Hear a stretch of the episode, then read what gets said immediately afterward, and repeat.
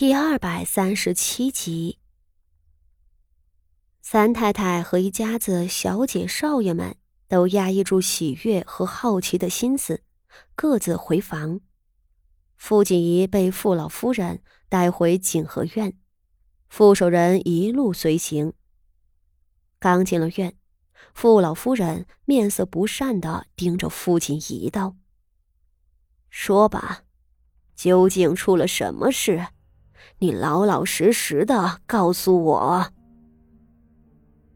傅锦仪浑身都是软的，她这几日大起大落，再次经历了绝望后又重回人间，此时简直快支撑不住。她扑通一声跪在地上道：“ 祖母，您相信孙女儿，孙女儿绝没有做不要脸的事情，这只是意外。”傅老夫人眯眸看着他，能被徐策娶回去，傅老夫人也是不可置信的。她知道，这里头肯定发生了什么事。我知道，你在宫里怕是受了委屈了。他淡淡道：“你翅膀硬了，我们好歹是你的娘家人。”你对我们，不必藏着掖着。是。傅锦仪吐出一个字，深深磕了一个头，才道：“不瞒祖母，两日前我进宫，是险些丢了命的。”他咬着牙，竭力平静的将那日的场景事无巨细的讲了出来。傅老夫人和傅守仁在侧听着，当听到傅锦仪竟被两位公主算计，差点因为一朵花被乱棍打死的时候，两人脸上都吓得青白无人色。而再听到傅锦仪反将一军，顺手杀了梅公主身侧的女官时，傅老夫人又被他刺激的差点晕过去。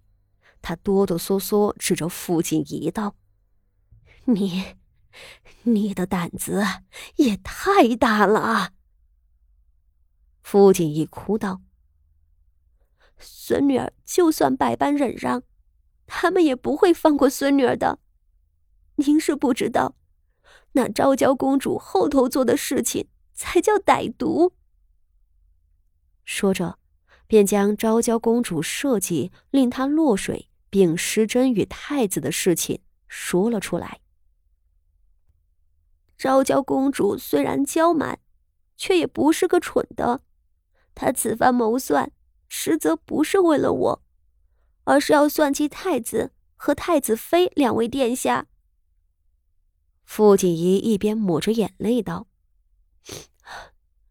他早已放出消息，称我有心攀附太子。”如今我落水被太子瞧去，岂不是恰到好处？说太子不娶我，那昭娇公主就是把我毁了；可若太子娶我，那我便要和太子妃成为死敌。偏偏我容貌出色，太子妃一早就忌惮我。傅老夫人和傅守仁听完了，两人面面相觑，半晌。傅守仁才一拳砸在桌上，吹胡瞪眼道：“昭娇公主心思不浅呢，她这么做是要挑起太子党内斗啊。”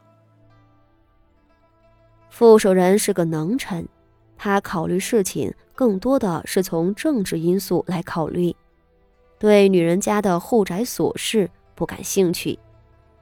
他这话说的不全对。但也算是对了一半。昭娇公主的目的，正是太子和他的表弟徐策之间的内斗。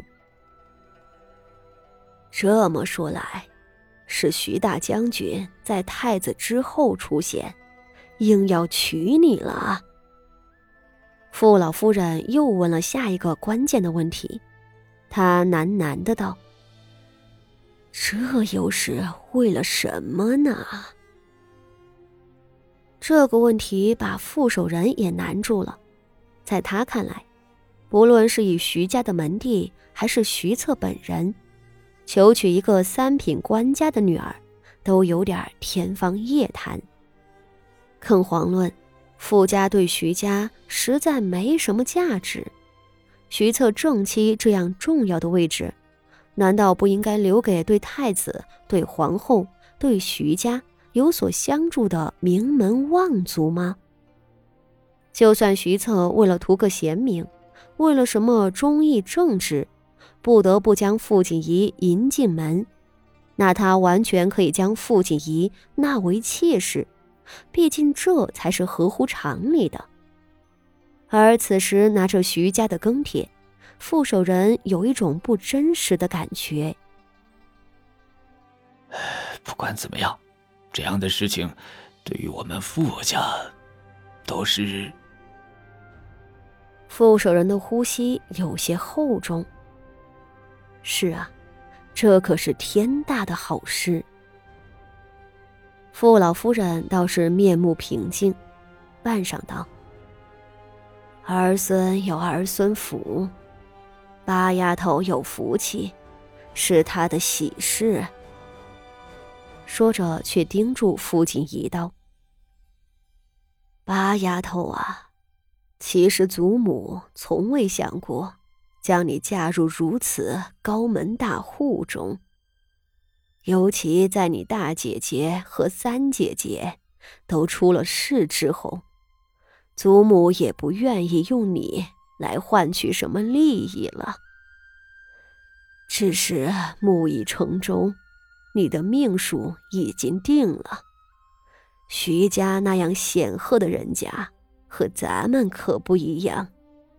国公府里深似海，你去了，日后怕是苦难比荣耀更多。你必须要知道这一点。傅锦仪流着泪，怔怔的看着傅老夫人。他顿了许久，才重重的磕了三个头，道：“孙女知道，祖母疼爱孙女儿，孙女儿永生都不会忘的。你能把自己的日子过好，我就放心了。”傅老夫人摆手道：“你折腾了这几日，定是累了。”先回去歇着吧。傅锦仪被送回芝兰堂的时候，已经是傍晚时分。他的确累了，累得骨头都快散架了。他趴在床榻上，头痛欲裂，浑身发软，就这么昏昏沉沉的睡了过去。等第二日醒过来，果不其然，又得了伤风。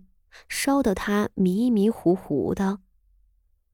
那日在宫中本就落了水，受凉了，又经历了生死的惊魂，回府后更是一个接一个的爆炸性消息向他砸来，折腾来折腾去，不病才怪。